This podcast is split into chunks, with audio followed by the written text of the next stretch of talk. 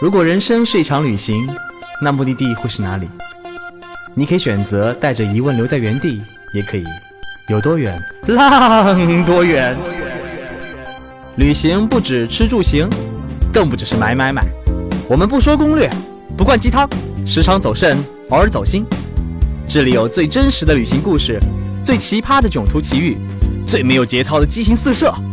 没有说走就走的勇气，没关系，带上耳朵，也可以有多远浪多远。本节目由全宇宙最奇葩的旅行公司稻草人旅行联合喜马拉雅电台联合推出。欢迎收听我们文艺清新、特别有范儿的电台节目《有多远浪多远》，我是主播道哥。话说现代人旅行啊，每次旅行都会选择各种各样的快速工具出发，恨不得那个宇宙飞船可以开通，然后高速便捷嘛。但是如果你没有坐过火车旅行，怎么能说自己是一个文艺青年呢？像涛哥这么文艺青年，曾经想不开的时候，也经常坐火车旅行。那个。最记忆深刻的是，曾经跟一个女生去，哦不对，还是跟一个女生去旅行的时候，那女生现在已经为人母了，哎，心那个爸爸不是我啊，哎，太好伤感的故事，呃，但是故事重点不是这个，重点是呢，我们坐了一趟要开四十二个小时的火车去重庆，那次要经过江西，半夜的时候经过江西，女生睡着了，我也睡得蒙蒙糊糊的，然后这个时候突然间就有人上车，上车就听见车厢里开始沸腾。然后我迷迷糊醒了，哎，干嘛干嘛干嘛？怎么了怎么了？然后发现是几个拄着拐杖的，看似有点问题的残疾青年，其实他是完全没事儿的。他拿着拐杖，就像拿着枪一样，指着别人说：“请给我钱，我需要一点钱生活。我刚从监狱里出来。”啊，其实就是明抢劫嘛。但是他们是一伙三个人，抢劫的时候呢，他还算有点客气的，他并不看你钱包，他每个人就二十块钱就够了。我想他这么做的原因也是避免警察冒出来把他打一顿啊，或者说重罪那个判刑啊之类的。呃，因为他拿着拐杖，长得有人人高马大的，然后又是气势比较逼人，又大半夜的，大家迷迷糊糊的，所以每个人基本上都掏二十块钱给他。到我这儿的时候，我一乖乖掏了二十块钱。他呢拿着拐杖杵了杵我旁边的女孩子，女孩子继续在大呼。哎，那个人想，哟，你装睡，又用手拍了他一下，还是没醒，用拐杖敲他两下，还是没醒。啊，我就当时就急了，我说不要再敲醒他了，我给钱，我又帮他掏了二十。嗯，这就是我 经历过的一个火车旅行的故事。哎，往事不要再提。今天呢，我们继续跟我们的嘉宾小卡来分享旅行中坐火车那点事儿。大家好，那个小卡来聊聊你坐火车特别印象深刻的故事。哦，去兰卡坐火车的时候，怎么又是兰卡？因为那时候就觉得兰卡的火车不太一样嘛。啊，嗯，那时候兰卡就是它火车后门还是没有门的啊。然后我坐那个火车的感觉就是上去就觉得非常新奇啊，因为它所有路边的话会经过一些村庄啊，然后离，因为它也没有就是说墙去筑起来，它当地的人全部会站在，就是火车经过的时候，他们就站在路边跟你挥手。所有人都挥手，连他们家的狗都出来摇尾巴，左摆右摆，左摆 右摆。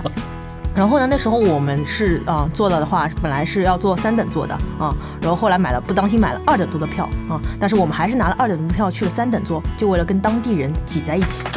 嗯，然后我们身上就是带了一些糖果，因为那时候就觉得就是，呃，也不是说那些小朋友要糖果了，而是我觉得就是说想把我们国家好的东西去分享给他们，所以那时候我们就准备了大白兔糖果。火车上的话有很多妈妈带着小朋友，然后我们就会看到小朋友就微笑，然后主动把糖果给他们啊，然后跟他说这是我们国家的糖果，然后跟他妈妈去解释一下。但是那边的小朋友就觉得嗯他不太一样，因为我们国内小朋友这种糖果都不新奇了，你的大白兔他根本不要吃，但那边的小朋友看到糖果他非常珍惜，他拿了糖指头是慢慢的把它撕开，嗯，然后他不是一下子含到嘴巴里，最神奇的是我发现他们在慢慢的含，慢慢的含。然后我们眼睁睁就看到一个小家伙，大概只有三四岁，他一条大白兔被他含含含含含越拉越长，越拉越长，吃成了一条拔丝，拔出了一根二十多厘米的宝剑一样大小的东西。然后我们当时看了就觉得实在是屌炸天。然后，当然说斯里兰卡也不只是呃只有这样。然后后来我们又去体验了一下二等座。那回到二等座之后，就发现啊，当时那边的人的话，就二等座的人的话，相对没有那么挤。然后出来的都是他们就是中等以上阶级的人。然后我们又遇到一对英文非常好的当地夫妻。嗯，他们就很主动跟我们介绍他们国家，然后和他们自己。他们说他们是一对教师，然后现在蜜月旅行，去回到他们住的地方。嗯，然后呢，就是我们也一样惯例拿出了我们大白兔糖果，想请他们吃。结果他很热心的以为我们要交换食物，所以就送给了我们吃他们的饼干。他饼干是没有包装的，它直接掏出来一块，给你一人拿了一块。然后我当时眼光的余角就看到饼干上面怎么有一粒一粒的脏脏的东西。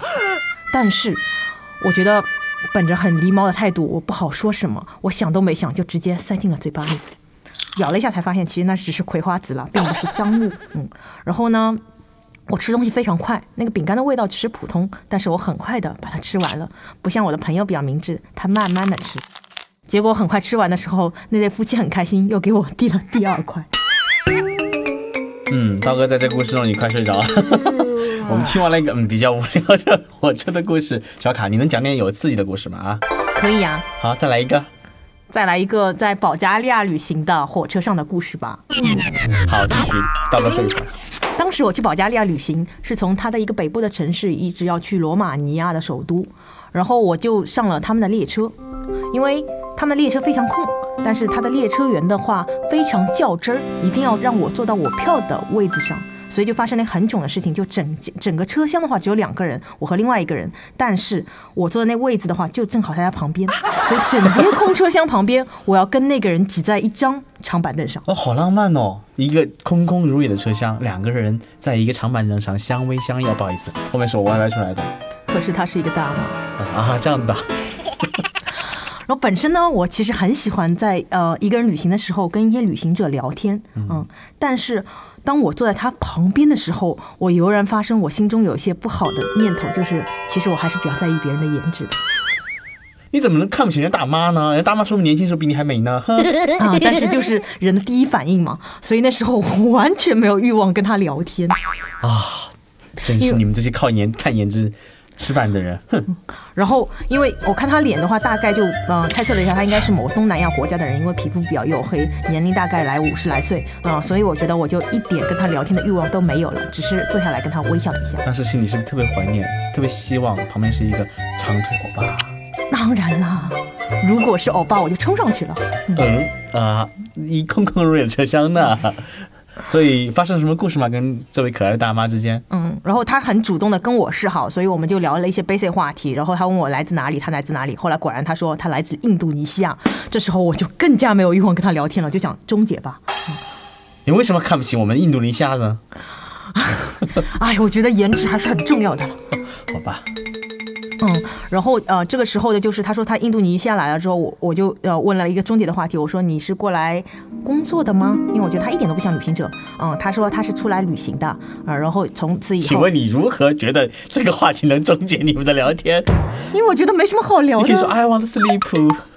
I need rest。然后啊，然后就我们就真的消停了一会儿，直到那火车入境的时候，因为我们要收 passport，然后呃，列车员把 passport 给我递给我的时候，那我们顺势又聊了下来。然后那那时候刚进保加利亚入境，所以就是说啊，我就问他一个问题，我说你是第一啊是罗马尼亚，你是第一次来罗马尼亚吗？他说是第一次。我心想，那也没什么好聊，因为你也是第一次，我也第一次，我也是没有什么经验好跟你讨教。你这个话题终结者。然后我想问，再问一个话，再问第二个问题来 ending 吧。我说，你来过多少个欧洲国家？因为我那时候心里很嘚瑟，心想我怎么也来。找虐，他一定会继续聊下去的这个话题。因为我觉得我来过几二十多个欧洲国家已经很牛逼了。所以你想炫耀，其实你不会终结话题啊。那时候就比较傻嘛，结果他那时候跟我，他就停顿了一下，跟我说。如果算上罗马尼亚的话，我的欧洲版图就全了。哇！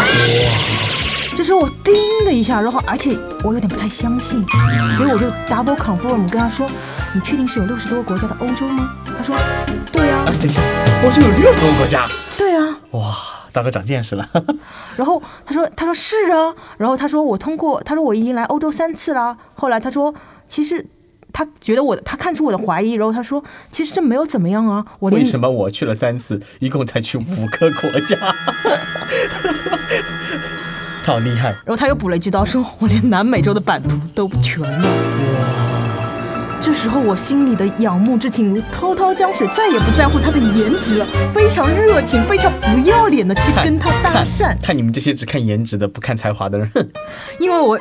因为我说我我还没有去过南美洲嘛，所以我跟他讨教，然后问他给我哪里推荐，然后他还掏出来护照给我看了一下非常屌炸天、非常好看的印章，跟我推荐了马丘比丘那个地方，就跟我说这个印章是个雪山这个样子，你要怎么才能得到印印章？当然也跟我不断去聊起他去过的一些欧洲国家的故事，因为他本来脸也不好看，脸上也有点皱纹，整个人就是松垮垮的。怎么一强调人家颜值呢？这么这么粗俗的不这么肤浅的人。但是我想说的是，当他讲起那些目的地的时候，我觉得他皱纹完全就变成了对他的眼睛就一道光，闪出了光芒，像圣母一样，整个人就立体起来了。圣母。然后我觉得就是我非常愿意听他讲的故事。接下来三个小时的车程里的话，我们就一直在聊天，从来没有间断过，我也没有继续假装睡觉。所以这个故事告诉我们，千万不要被一个人的颜值所吓到。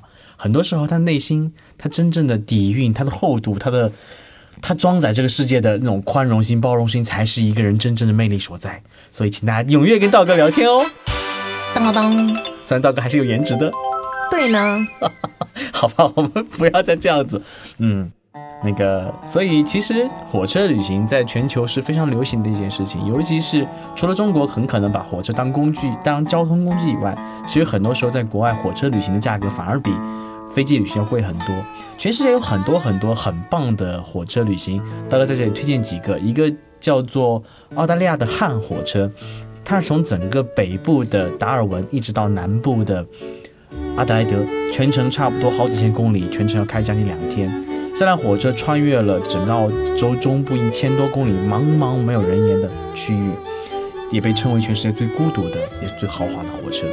除了这些火车，还有包括非洲很有名的非洲之鹰，包括尼罗河上那个很有名的火车路线，还有欧洲欧洲阿尔卑斯山有很多很多火车，都可以让你在火车旅行当中得到很多不一样的乐趣。当然，还有一条很有名很有名，到格里在最后介绍的，那就是西伯利亚。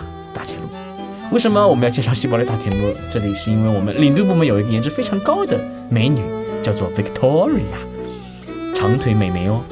她有一天那个想不通了，于是就搭乘了这这一个全长九千二百八十八公里的火车铁路，也是全世界最长的铁路，青藏铁路的四点七五倍。这条火车从要六天六夜，从整个海参崴到莫斯科，贯穿整个俄罗斯。其实飞机的价格是更便宜的。但是这条铁路现在已经衍生了很多旅游观光的路线。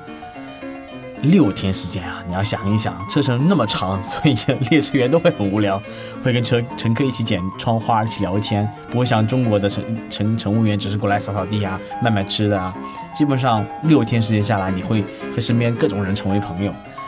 这个故事呢，更重要的是，车程多么多么长呢？长到什么程度？Victoria 上火车之前，美元和卢布的汇率是一比六十。下火车的时候，汇率变成了一比八十。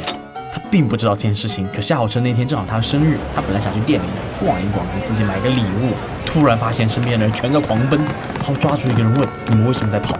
他们说：“快去苹果店买苹果，iPhone 六上市了。”后来最后抢到了全场最后一个六十四 G 的 iPhone 六 Plus，国内售价六八八零，俄罗斯售价才四千块人民币。他买到手机的时候，整个。就振臂高呼，第二天苹果在俄罗斯就调高了自己的售价，涨了百分之三十。